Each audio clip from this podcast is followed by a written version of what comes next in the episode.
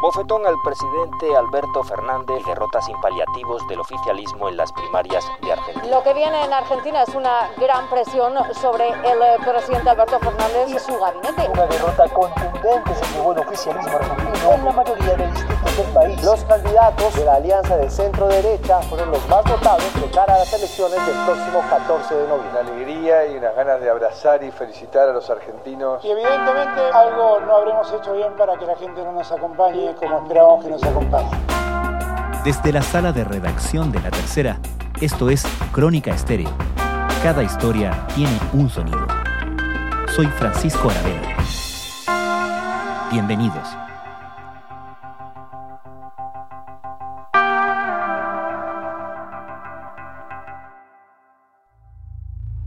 Muchas gracias, muchas gracias. Gracias compañeros, compañeras. Gracias, gracias por estar aquí. A todos los que estamos aquí valoramos mucho la importancia de la democracia. Para nosotros es muy importante. Y nada es más importante que escuchar al pueblo. Nada es más importante para nosotros. Cuando el pueblo se expresa, para nosotros es un dato que tomamos muy en serio, muy en cuenta y que, y que acatamos. Hoy el pueblo se expresó y se expresó en una situación... Las primarias abiertas, simultáneas y obligatorias en Argentina son tradicionalmente consideradas una primera vuelta, una medición de fuerzas de cara a las elecciones y el resultado de las que se celebraron el pasado domingo dejó al oficialismo preocupado. Y, y todos los que estamos aquí escuchamos el veredicto de la gente. Lo escuchamos con respeto y lo escuchamos con mucha atención. Ahora, el gobierno de Alberto Fernández tiene poco margen para evitar una debacle en las legislativas del 14 de noviembre, en las que se renovará la mitad de la Cámara Baja y un tercio del Senado. Pero en esta gran encuesta del fin de semana, el golpe al gobierno no necesariamente fue una gran fiesta para la oposición, cuyo gran triunfo estuvo más en la mantención de su votación que en un avance. La elevada abstención y el surgimiento de una tercera fuerza con un discurso contra la casta política y discutiendo el rol del Estado, podrían estar señalando el inicio del fin del paradigma que ha ordenado la lucha política en la historia reciente del país. ¿Qué pasó el domingo pasado en Argentina? ¿Qué escenarios comienzan a dibujar su futuro político? El domingo lo que pasó es que en lo que es una primaria abierta, donde la competencia debería ser intrapartidos, en la Argentina siempre se lee como una primera vuelta. El analista político Claudio Jacqueline es columnista del diario La Nación. Y como una primera vuelta electoral, lo que pasó es que el gobierno, las listas del gobierno, los candidatos del gobierno, tanto en el nivel nacional como en muchos de los distritos más importantes, recibieron muchos menos votos que los que habían recibido en 2019 y menos votos que los que obtuvieron las distintas listas de eh, la coalición opositora Juntos por el Cambio. Esto es lo que impactó, llamó la atención, la mayoría de las encuestas no había previsto esto, preveía así un resultado ajustado, pero no preveía esto. El resultado supone un terremoto político. El oficialismo ha perdido en todos los distritos importantes del país, incluida la provincia de Buenos Aires, bastión de la vicepresidenta Cristina Fernández de Kirchner. Duro revés porque el peronismo corre el riesgo de perder la mayoría absoluta que tiene en el Senado si la oposición consolida estos resultados en los comicios de noviembre. Y esto lo que refleja es un estado de ánimo, un clima de opinión que venía percibiéndose pero que nadie sabía podía impactar en la elección, teniendo en cuenta que el voto de los sectores más cercanos al peronismo y al oficialismo en este caso han sido particularmente estables en los últimos 20 años. Esta noche estamos sintiendo un basta atronador en las urnas un basta al atropello y al abuso. En estas elecciones emerge también una fuerza de extrema derecha en la capital. El economista Javier Milei se coloca como el tercero más votado. Se dice que es una especie de primera vuelta, pero históricamente, ¿cuánto pueden variar los resultados desde una primaria a una elección, en este caso en noviembre? ¿Cuánto margen queda para tanto gobierno como oposición el establecer variantes ahí?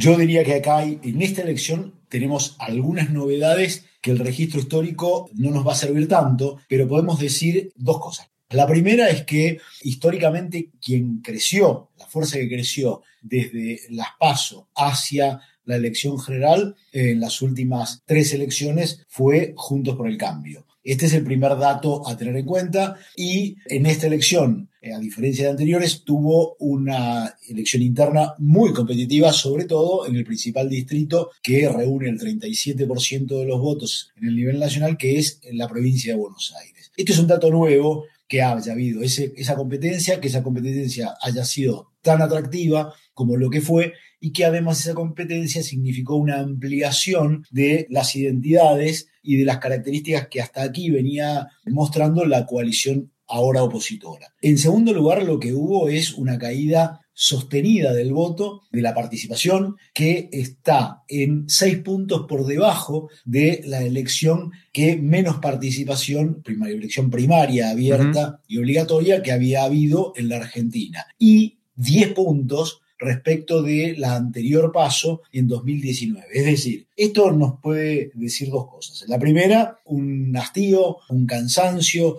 un rechazo a la dirigencia política, a la política, de parte de los electores. También nos puede decir que esta elección mostró que la gente en esta instancia no se sintió convocada. También nos puede decir que es el primer llamado de atención a la dirigencia política, pero también podemos especular con que hubo menos logística dispuesta y mucha más confianza en que el electorado iba a votar que lo que eh, ha habido habitualmente. Lo veremos el 14 de noviembre. Lo cierto es que la posibilidad de crecimiento de las fuerzas políticas establecidas y las que van a acceder a la elección general nos determinará cuál es la realidad de la Argentina. Para estas elecciones primarias de voto obligatorio estaban llamados a sufragar 34,3 millones de argentinos. Estos definieron las listas que competirán en las elecciones de noviembre, cuando se renovarán 127 de los 257 escaños de la Cámara de Diputados y 24 de los 72 del Senado. Lo cierto es que hay ese espacio para crecer, que ha habido un llamado de atención que el gobierno está decidido a poner muchos recursos para que esta elección no se repita y la duda es si tiene los recursos y tiene el tiempo, porque ahí vienen las preguntas de por qué la gente votó como votó. Tan solo en 7 de las 24 jurisdicciones del país, el movimiento de gobierno, Frente de Todos, triunfó con sus precandidatos a diputados. Entre tanto, para senadores, solo vencieron en dos de las ocho provincias que este año eligen representantes para la Cámara Alta. El presidente Alberto Fernández lamentó los resultados y reflexionó en que seguramente algo habrán hecho mal en el gobierno para que los ciudadanos no los acompañen. El presidente Alberto Fernández dijo el mismo día de las primarias, dijo algo no habremos hecho bien, después los días posteriores en su salida a terreno dijo es tiempo de corregir las cosas que, hicimos mal. ¿Por dónde crees tú que van a pasar esas correcciones? ¿Por dónde va a maniobrar el gobierno para tratar de recuperar algo de lo perdido potencialmente, ¿cierto? Y que podría transformarse en una pérdida real y catastrófica en noviembre.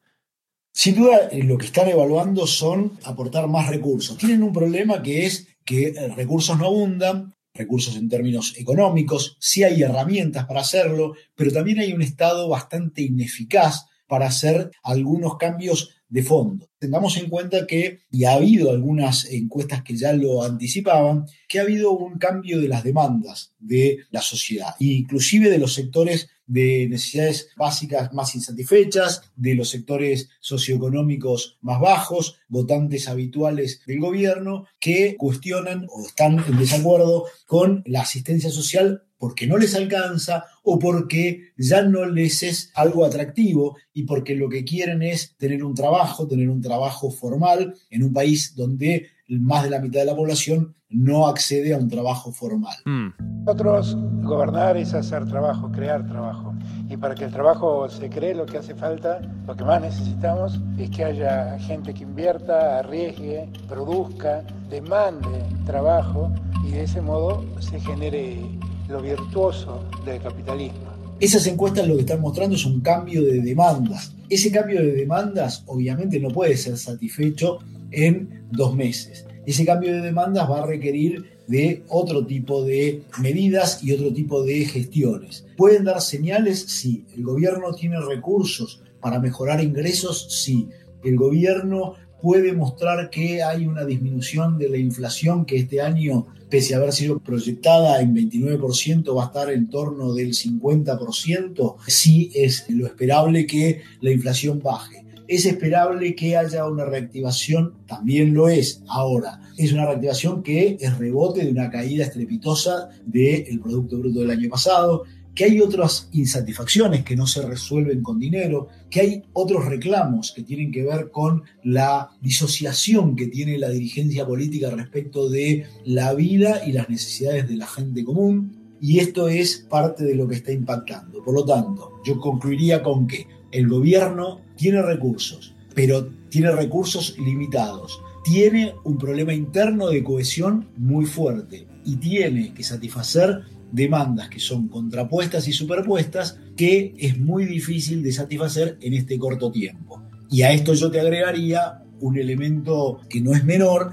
que también hay una insatisfacción con la oferta que fue y significó Alberto Fernández cuando llegó.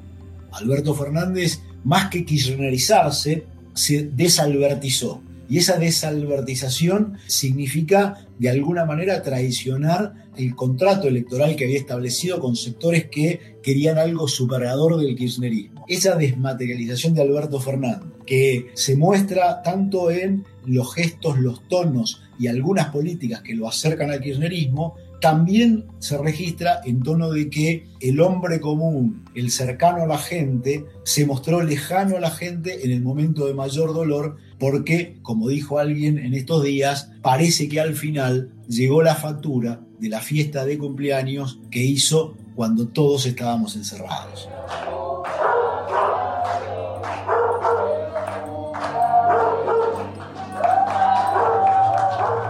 Fabiola convocó una reunión con sus amigos y un brindis, que no debió haberse hecho. Que definitivamente me doy cuenta que no debió haberse hecho y que lamento que haya ocurrido. Se ha apuntado, por ejemplo, a sectores emblemáticos como el conurbano sur en Buenos Aires, sectores populares, donde la lectura es que se le ha dado la espalda al kirchnerismo, al peronismo, pero no necesariamente es un voto que está trasladándose a la oposición, ¿correcto? Claramente la oposición lo que hizo fue sostener su registro histórico de votos. También hay que tener en cuenta que lo sostuvo gracias a que se amplió su oferta y tuvo dos listas muy competitivas. Mm. Por lo tanto, no, no capitalizó la oposición de Juntos por el Cambio, el descontento de una buena parte de la sociedad hacia el gobierno. Sí es cierto que en algunos distritos muy profundamente peronistas mejoró su performance, es verdad, pero también es cierto que lo que hay es una fuga de votos muy potente, que lo que vuelve a quedar o lo que quedó en esta elección es el kirchnerismo, y por eso lo que decíamos de la desmaterialización de Alberto Fernández, que, como también dice un analista, cuando uno multiplica por kirchnerismo, solo da kirchnerismo. Y entonces esto es lo que quedó. Y el kirchnerismo volvió a ser lo que había sido en 2017 y en 2015, hasta un poco menos. ¿Eso muestra que hay un modelo que parece estar agotado? Bueno, esa es la gran duda, que es si ese ciclo empezó a mostrar que llegó a su grado de ineficiencia y que desde ahí ya no se puede sacar nada y que lo que debe reformular son sus tonos, sus propuestas, sus modos de conectarse y que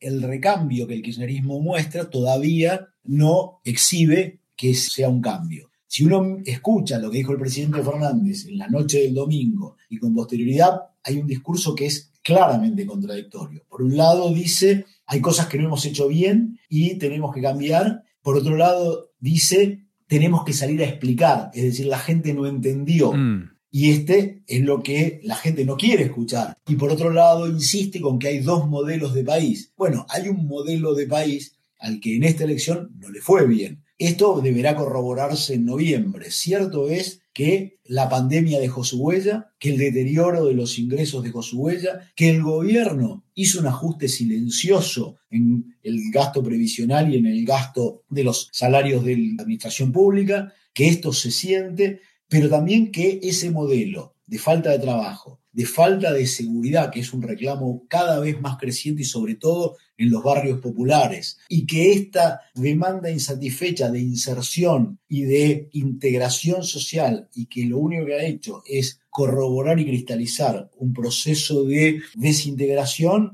y de brecha social cada vez más pronunciada, no lo está resolviendo ni está dando mensajes de que tenga respuesta el gobierno. Y esto me parece que en gran medida es parte de lo que está manifestando hoy la sociedad en esta elección. ¿Qué tan importante, qué tan relevante como señalizador de una tendencia y quizás de una nueva dinámica en el juego de poderes es la irrupción de Javier Milei y su discurso antiestatal, su discurso antipolítica, su retórica desde ese lugar? Todo indica que lo de Javier Milei combina una doble condición. Por un lado, hay sectores que se identifican ideológicamente con Javier Milei desde esa prédica extrema liberal, antisistema en algún punto, anti la injerencia del Estado, en el que reclama que la iniciativa privada tenga más preponderancia. Eso es una realidad. También Javier Milei combina con su prédica, con su tono, con su estética, una forma de vincularse con jóvenes que sienten que la Argentina no tiene futuro, que han incorporado el credo de que la Argentina repite un modelo fracasado en el mundo y que ese modelo lo único que lo lleva es al fracaso y a la ausencia de futuro, que además está enojada con la dirigencia política, esta idea de la constitución de una casta mm. que vive al margen de lo que le pasa a la sociedad es parte de ese enojo claro. y él lo canaliza. En eso se concentra Javier Milei. Yo suponete que te doy este caso. A una persona le das casa, le das comida, le das actividades recreativas, lo dejas estudiar, sí, la cárcel te lo da todo eso. Y sin embargo es aberrante porque no tenés libertad. Pero también es cierto que hay otra parte, que era un poco lo que yo decía anteriormente, que hay algunos trabajos de opinión pública que lo que están mostrando es un cambio en lo que han sido algunos paradigmas de la Argentina, donde el Estado era visto como un gran resoltor de problemas, el que debía marcar el ritmo de la economía, y empieza eso a tener algunas grietas, empieza a ver que hay más confianza en los empresarios que en los dirigentes políticos. Esto, a lo que me refiero, es una encuesta hecha por exfuncionarios del gobierno de Kirchner que se alejaron cuando se radicalizó en los últimos tiempos y que montaron una consultora, que son dos politólogos muy respetables, y nos están mostrando que hay un cambio, una mutación en las percepciones y las demandas. ¿Cuán profundas son? Bueno, todavía no lo sabemos, pero es mm. cierto que están calando en sectores de la sociedad hasta acá refractarios a esas perspectivas, a esas miradas que tenían como el referente de algo que era parte de todos sus males, que fue el menemismo y el neoliberalismo, y que parecen haber absuelto. Yo, para concluir, diría que lo que parece estar hoy en cuestionamiento es algunos principios establecidos en la constitución de la democracia nacida con el alfonsinismo y en algunas eh, formas que han ordenado la política a partir de la crisis de 2001. Yo creo que esas dos grandes ordenadores y articuladores de la política argentina hoy están en crisis y hoy empiezan a ser revisados porque empiezan a ser replanteados por la propia sociedad. Muy interesante porque de sostenerse esta tesis, estamos hablando de un cambio de paradigma bastante profundo para los argentinos, ¿no?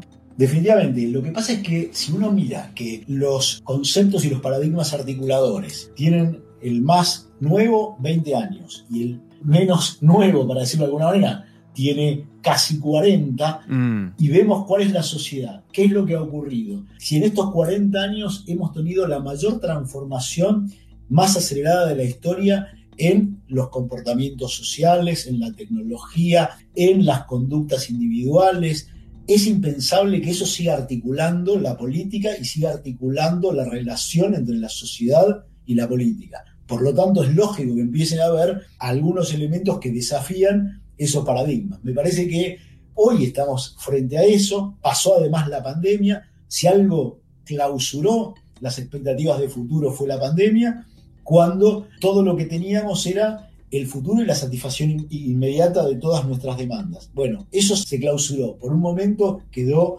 paralizado.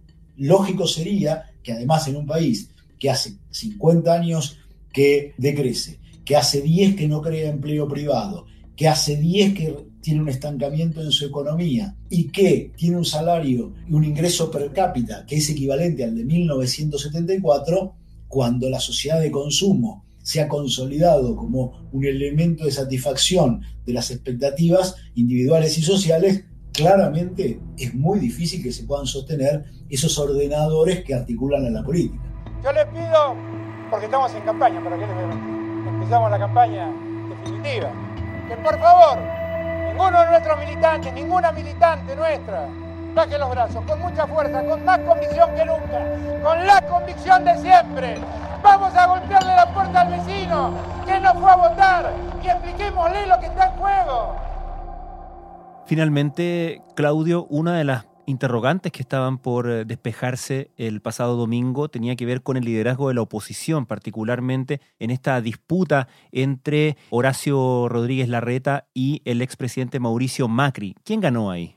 Claramente ganó Horacio Rodríguez Larreta, hizo dos apuestas arriesgadas y quedó mejor parado. Más allá de que Mauricio Macri siente que cierto endurecimiento en el tono y en los planteos de Horacio Rodríguez Larreta le dieron la razón. Ahora, voy a insistir con otro trabajo de opinión pública que me parece relevante y ahí lo que aparece claramente en ese trabajo es que cada vez más aparece un sentimiento antigrieta, un sentimiento superador de la confrontación, una demanda de articulación de consensos y que en ese tipo de encuestas quien aparece mejor percibido y que no se ha desperfilado casi nunca, salvo cuando fue el conflicto por las clases presenciales en las escuelas, no se ha desperfilado en los últimos dos años es Horacio Rodríguez Larreta. Y esa encuesta a la que me estoy refiriendo es un trabajo de opinión pública de una de las consultoras que contrata el gobierno. Por eso creo que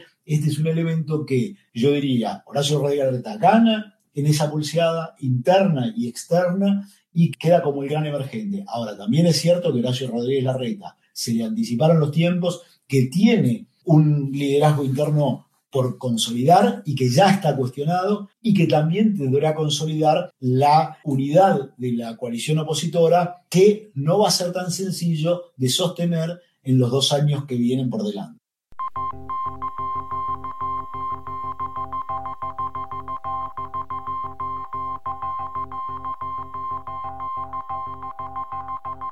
Claudio, Jacqueline, muchísimas gracias por esta segunda parte, ¿no? Pero teníamos que llegar con el eh, análisis de resultados después de haber planteado lo que estaba en juego la vez pasada. Así que muchísimas gracias. Gracias a vos, Francisco.